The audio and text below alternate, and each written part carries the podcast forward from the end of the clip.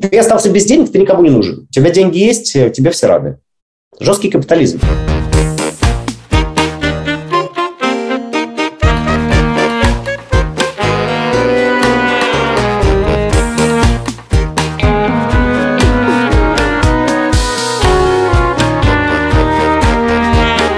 Это подкаст «Либо выйдет, либо нет», и это шестой его сезон, и мы продолжаем рассказывать о том, как мы строим бизнес, студию подкастов «Либо-либо». Меня зовут Лейка Кремер. Я Катя Крангаус. Весь этот сезон мы немного растеряны, точнее, немного, мы ужасно растеряны, и подкаст этот местами звучит гораздо более лицемерно, чем в прежние времена, потому что мы не обо всем можем говорить. И мы стараемся избегать собственных тем и собственных проблем, гораздо больше говорим с предпринимателями и рассказываем о других, потому что Потому что у нас сложная ситуация. Мы частично находимся не в Москве, частично находимся в Москве. Что-то мы думаем, придумываем, но еще никуда не приплыли, чтобы сказать, теперь мы устроены вот так. Мы, как и очень многие предприниматели, находимся в... Раскоряке. Раскоряке, в невесомости, в полете. И пока что ни одна нога у нас нигде не приземлилась. Но... Но справляемся мы с этим всем когда справляемся, во многом благодаря нашему партнеру. А партнер этого сезона – Банк. Точка. Это банк для предпринимателей, с которым всегда надежно. Потому что предприниматели – это такие люди, которые несут ответственность не только за себя, но и за всю команду. А во времена перемен, во времена катаклизмов, во времена сложностей предпринимателям очень нужен надежный банк, который не подведет в трудный момент. Но это не самый надежный партнер в жизни Лики. И давайте сделаем маленькую вставку и поздравим Лику с тем, что она вышла замуж за надежного партнера.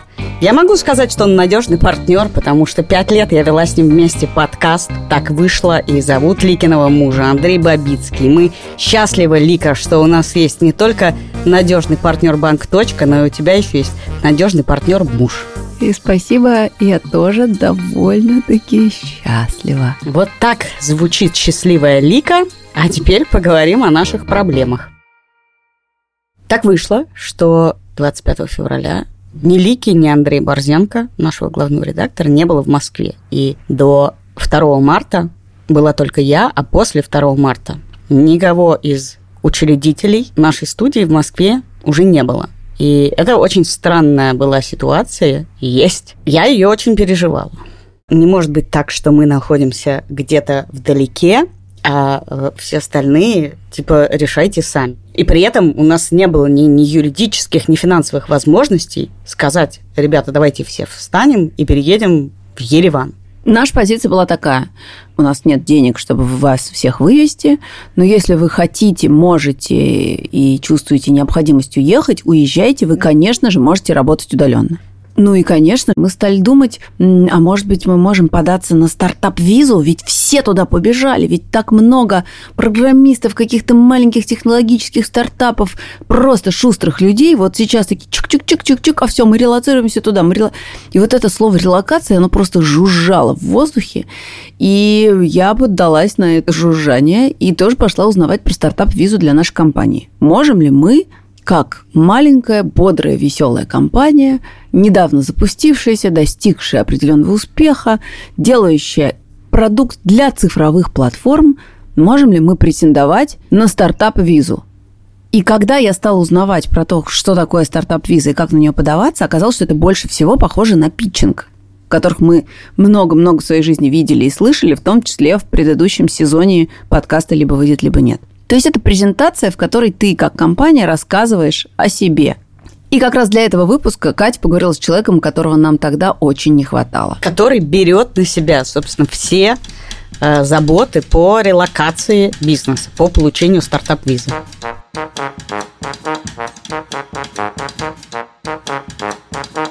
Меня зовут Михаил Межинский. Вообще-то сначала Михаил сам уезжал по стартап-визе. Потом, как водится, все стали ему задавать вопросы, он стал помогать друзьям. А потом он решил на этом зарабатывать. Про стартап-виза история уже не нова, она стара как мир. Э, проект запустили в 2015 году, когда я сам для себя понял, что у меня сын подрастает, его надо сдавать в школу, нужно где-то забазироваться больше, чем на полгода, год в какой-то стране мира До этого я просто постоянно путешествовал, как классический цифровой кочевник.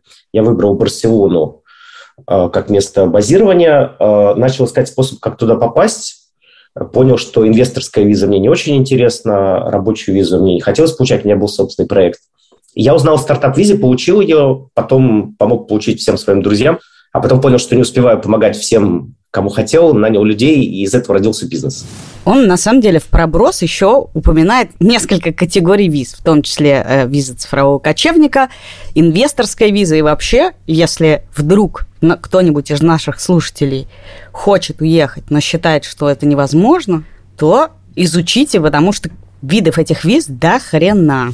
А вы приехали как... Э... Предприниматель собственным стартап-проектом.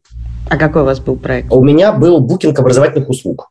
Проект не полетел, э, там 9 из 10 стартапов часто никуда и не летят, и не едут. Мы не справились с рядом организационных задач.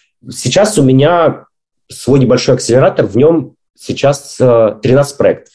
В основном это тех и анализ данных. То есть смотри, он на самом деле провалил свой первый стартап. И на этом пепелище нашел другой. Это клевый, мне кажется, вдохновляющий тоже кейс. Так часто бывает, когда человек начинает один проект, а потом у него получается ну вообще другой совершенно случайно. Ну, знаешь, если ты захочешь продление стартап-визы, ты тоже новое придумаешь. Да. Расскажите, что это такое? С какого момента начать? Что такое стартап-виза? Да. Стартап-виза – это специальный режим, который придумали государства, которые хотят, чтобы к ним приезжало как можно больше предпринимателей, способных работать с технологиями. Не айтишников, не инвесторов, то есть не, не программистов, которые будут писать код, да, а именно предприниматели, которые этих программистов смогут э, упаковать в какую-то рабочую схему, чтобы продукт появился. Для них придумали специальный миграционный режим который позволяет в упрощенном, в ускоренном порядке приехать в страну и э, делать там все, что надо, каздевы, бездевы, все, все неприличные вещи, которые нужны предпринимателю, чтобы понять, подходит ему этот рынок или нет, вплоть до привлечения инвестиций. Все это сделано из-за страшнейшей конкуренции и гонки за мозги и технологии, которые только усиливаются. Но сейчас главным героем нашего времени стал уже не программист, айтишник, а предприниматель, который может этих айтишников организовывать в бизнес, который создает полезный для общества продукт. Вообще-то он демонстрирует картину охоты за головами разные государства, и так он рисует это светлое будущее, я его прям представляю, начинают конкуренцию за людей, которые говорят, а давайте сделаем так. Ну, короче, за предпринимателей, за людей с мозгами, за людей с хорошим образованием. То есть, чем человек может больше произвести ценного продукта, тем он более желанный житель страны. Ну, то есть это то, что раньше в спорте практиковалось. Типа, вот этот хороший бегун, давайте мы его натурализуем, и он станет, оказывается, российским бегуном. Стартап-виза – это гениальнейшая штука, которая позволяет команду там, до пяти человек очень быстро эвоцировать в любую страну, которая к этой программе подключилась. Она, она более-менее стандартизирована по всему миру.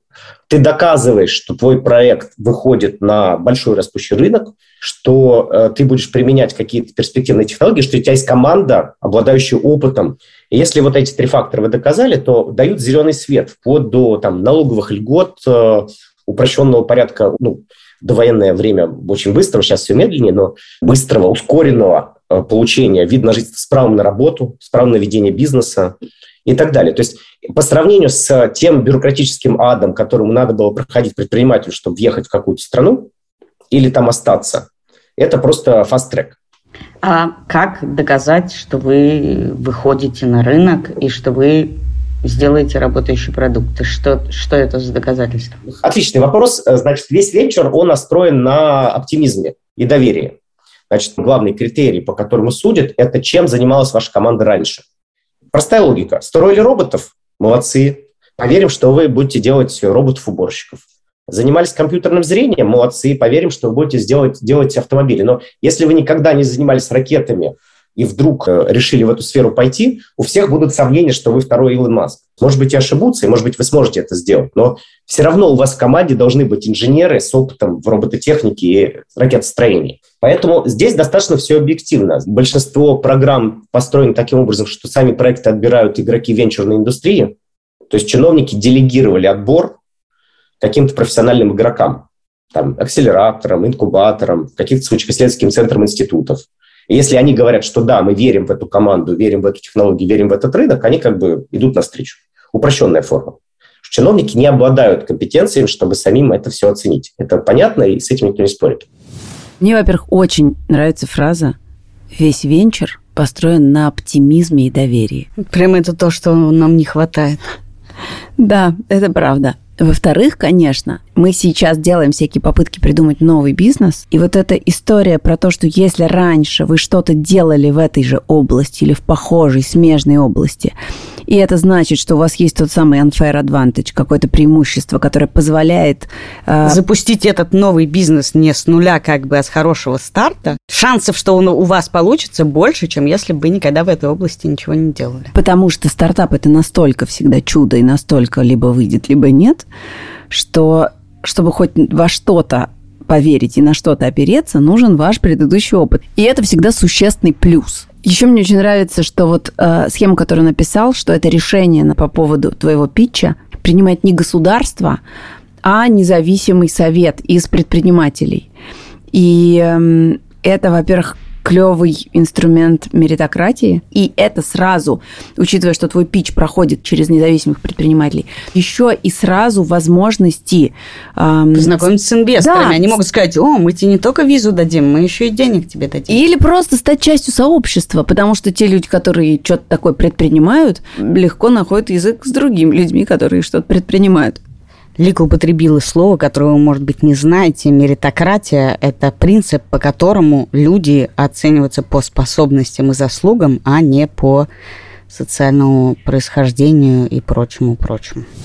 То есть, чтобы релацироваться, у меня должна быть компания или что, презентация? Презентация, описывающая опыт команды и идею проекта. С этим всем вы защищаете так называемый бизнес-кейс, то есть вы доказываете, что ваш проект имеет потенциал для экономики этой страны перед ведомствами, которые уполномочены принимать такое решение. А технически как это устроено? Вот у нас компания, студия подкастов. Мы хотим релацироваться. Мы делали подкасты и будем делать подкасты. Ну, здесь спорная территория, потому что, понимаете, если бы вы строили роботов или ракеты, никто бы не усомнился в инновационности вашего продукта. А тут подкасты существовали тысячу лет и будут существовать следующую тысячу лет. Вы новый клабхаус придумали? Или вы просто записываете аудиосообщения и их куда-то выкладываете? То есть он должен быть инновационный. Вы не говорили, что он должен быть инновационный. Я говорил о растущем рынке и новых технологиях, что в принципе является признаком инновационности. Потому что сам по себе инновационность – это абстрактный термин. Я вот там видел рекламу шампуня, написано, что он инновационный. Но э, инновационное – это очень абстрактное и спорное понятие. Вот растущий рынок и новые перспективные технологии для меня более понятны и конкретны. Ну, вообще, конечно, после этой реплики очень становится грустно, что ли, потому что, ну... Тебя не взяли в инновационные проекты? Не сказали, что я записываю аудиосообщения. У меня есть пич, ты знаешь, про инновационный стартап, связанный с аудиосообщениями. Не, не переживай. Не, видишь, ты сразу как сказал меритократия, и кто-то недооценил тебя, и ты сразу унылый меритократ. Унылый меритократ. Если вы применяете технологии, методики, а, которые уже давным-давно есть во всем мире, то никто не поверит, что вы сможете на этом рынке что-то новое создать. Если вы предложите хотя бы новую методику да, записи подкастов, какую-то новую модель записи подкастов, не знаю, новый формат, тоже, тоже можно подать как инновационный, да, может быть, новую технологию. Ну вот Clubhouse, да, что они сделали? Просто цифровое радио в интернет перенесли. Но у них же сложная технология, потому что вот это вот прямые эфиры, их достаточно сложно с точки зрения технологии ими управлять, чтобы все это не грохнулось. И такое количество данных проходило одновременно. Я не знаю, что у них под капотом, но очевидно, что это сложный технологический продукт.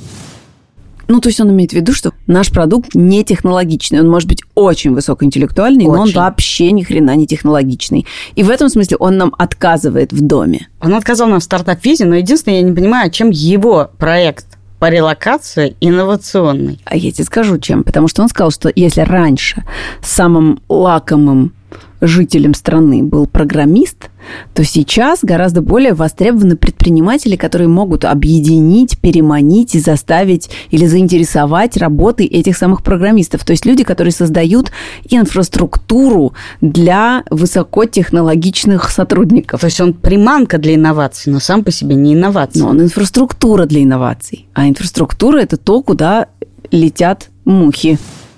А что вы берете на себя? Стартап-виза – это два больших компонента. Первый – это бизнес-кейс. Как правило, это большой бизнес-план.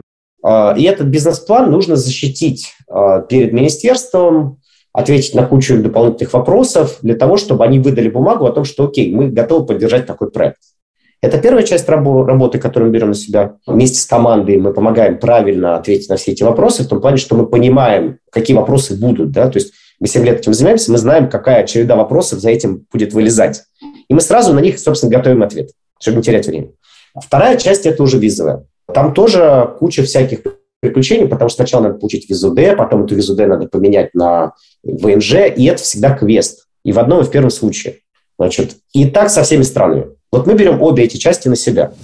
Михаил помогает разным стартапам подготовить пич. Но если раньше те питчи, которые мы слышали, в том числе в подкасте «Либо вы, либо нет», это были питчи инвесторам, то это питчи, ну, в некотором роде государством. И тебе нужно доказать, что от того, что тебя примет страна, ты сделаешь ее богаче, создашь много рабочих мест, будешь успешным бизнесом. Господи, мы это доказали своей жизнью в России. И теперь мы должны другой стране. Спасибо, это не пригодилось. Пойдемте другой докажем. Но при этом мы усложнили наш продукт, потому что у нас, например, когда мы работаем с стартап-визом, есть еще налоговый консалтинг. Это тоже важно, чтобы выбрать правильную страну и не нарваться на налоговые риски при смене статуса налогового резидента. Надо в этом хорошо разобраться. Потому что все привыкли жить в прекрасном налоговом рае под названием Россия и платить 6% за все и ни о чем больше не думать. А в Европе совершенно другие правила игры.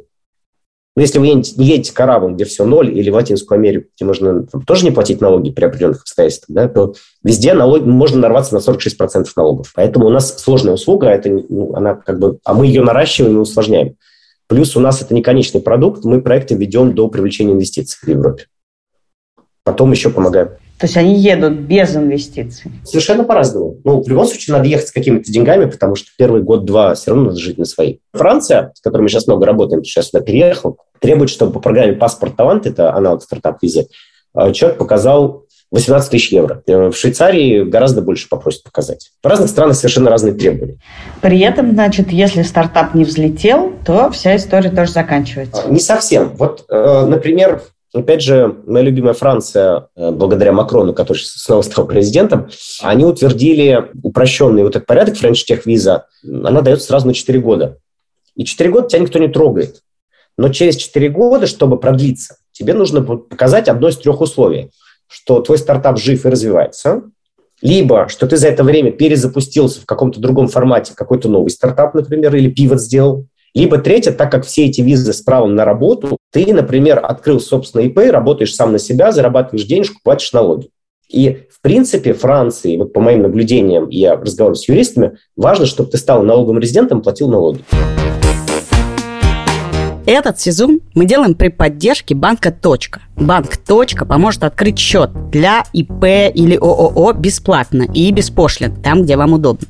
А еще в «Точке» удобная система платежей. Платежи можно проводить круглосуточно, и зачисляются они сразу. И нет никаких комиссий на платежки. А если вам нужна выписка из банка, то в «Точке» ее можно получить в один клик. Открыть счет для вашего бизнеса в «Точке» можно по ссылке в описании этого эпизода. А за сколько времени можно релацироваться? Сейчас все стало намного дольше, чем раньше, поэтому я всем говорю, ориентируйтесь на 3-4 месяца.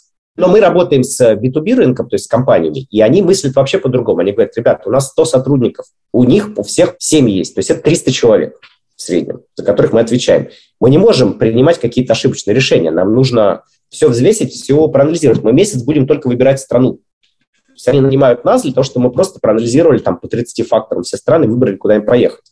И потом они говорят, ну хорошо, 6 месяцев займет релокация, давайте мы сейчас подумаем, куда временно там релацировать людей, или пока оставляем их в России.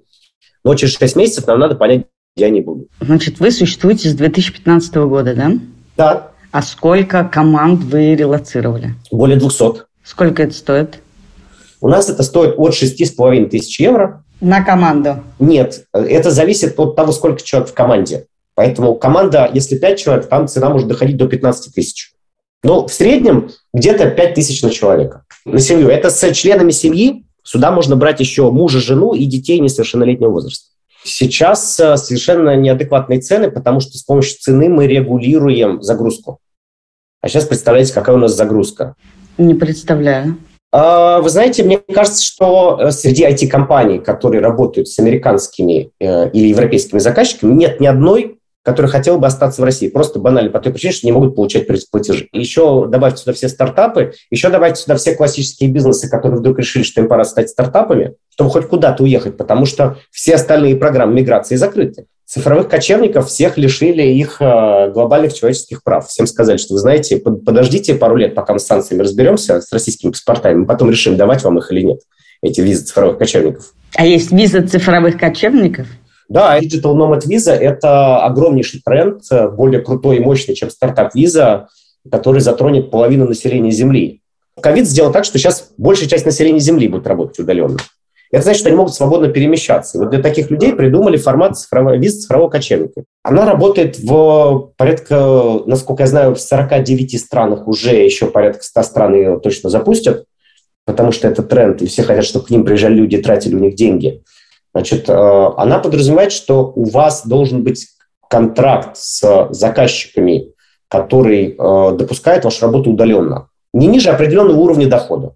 И дальше они говорят, слушайте, ну от чего мы будем строить искусственные барьеры, если человек, который получает 5000 долларов, ему все равно где жить, пускай он лучше живет у нас, ходит в наше кафе, снимает наше жилье и поддерживает нашу экономику, раз у нас климат лучше.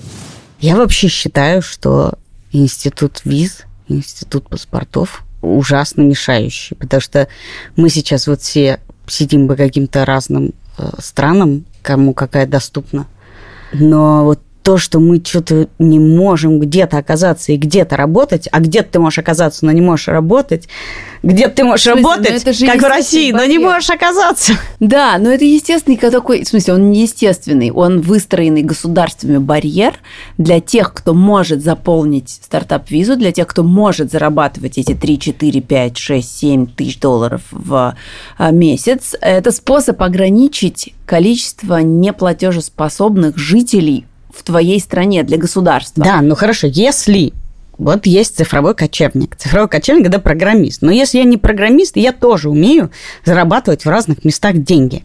Я могу работать на американский банк, а жить хочу в Париже. Прекрасно. Зарабатываешь ли ты на жизнь в Париже и на налоги французские. Если зарабатываешь, то они как бы готовы тебя вот этим цифровым кочевникам зачислить. Все страны, короче, хотят отличников, Хорошо, я хочу... а двоечников не хотят. вот Никакой социальной справедливости. Почему, если я нищий, я не имею права быть нищим в Париже? Потому что таких много, как ты. Ну, хорошо. Если таких много будет нищих в Париже, поверь, это будут самые Но веселые Это все равно, что ты Михаилу, который говорит, что сейчас его услуги стоят чудовищно дорого, скажешь, а что это не стоит чудовищно дорого? А он тебе на это отвечает. Он говорит, я так регулирую спрос. На меня сейчас спрос большой, поэтому я поднимаю цены. Значит, ты получаешь эту визу, она тебе дает что? Право жить и работать на территории страны. Получать деньги. То есть устроиться на работу в этой стране нет, нет, нет? Нет, смотрите, подразумевается, что вы не забираете рабочие места у местных жителей. Вы приезжаете со своим контрактом. Угу. Это раз. Первое условие, это важное условие. Второе условие. Э, вы должны, соответственно, жить в этой стране и тратить не деньги. Ну, вы снимаете жилье там и так далее. В этом логика как бы государства. Да? Третье условие. В ряде случаев, это уже спорная история, где-то вы становитесь налоговым резидентом, где-то вы не становитесь. Что происходит, если и наверняка сейчас таких случаев много, ты теряешь контракт. Ты теряешь основания находиться в этой стране, если ты на этапе продления эти же визы надо продлевать с определенной регулярностью, где-то через год, где-то через два, где-то через три, нет основания, ты не можешь остаться, тебе не продлят визу. Уезжай. То есть ты остался без денег, ты никому не нужен. У тебя деньги есть, тебе все рады. Жесткий капитализм. Сейчас ее не дают. Ну, сейчас ее не дают э, для граждан с российским паспортом. А сколько стоит, э, значит, виза кочевника? Или это тоже всюду по-разному? Совершенно по-разному. Значит, вопрос в другом. Вопрос в том, что на цифрового кочевника ты делаешь визу на одного, а стартап-визу ты делаешь на пять человек. Угу. Поэтому стартап-виза выходит даже дешевле. А цифровые кочевники зависит от цены. И то, и другое люди могут сделать сами самостоятельно. Огромное количество людей делает самостоятельно. Поэтому, например, почему мы не занимаемся визами цифрового кочевника? Да? Потому что люди, которые цифровые кочевники, у них есть время это делать самим. Им нужны инструкции, гайденс, коучинг, там какая-то экспертиза. А стартапы, если они подняли раунд, там, миллион евро, ну им некогда заниматься миграционными вопросами. Им проще это делегировать. И поэтому мы B2B рынок, мы на B2B рынке э, такие услуги востребованы. За них платят э, легко, и это недорого. Платит компания. Вы занимаетесь только российскими компаниями. Вы релацируете россиян. Так получилось, что сейчас, конечно, да. Потому что релацировать Украину не нужно, их всех и так уже э, бережно оберегают, помогают, э, всем, всем дают временный, временный вид на жительство там, годовой в любой стране мира сейчас. То есть у них максимальная поддержка, какую только могли им оказать. А белорусы оказались очень активными, проворными, они сами все, все сделали, все разбежались, везде все сделали. Поэтому мы работаем с Россией, с Казахстаном. А какие самые странные запросы на страны у вас были в последнее а, Белиз вчера попросили. Что? Белиз – это классический, один из самых-самых древних офшоров, через которые отмывали деньги – еще незапамятных времен вообще, вот самого расцвета офшоров, там, времена 90-х годов.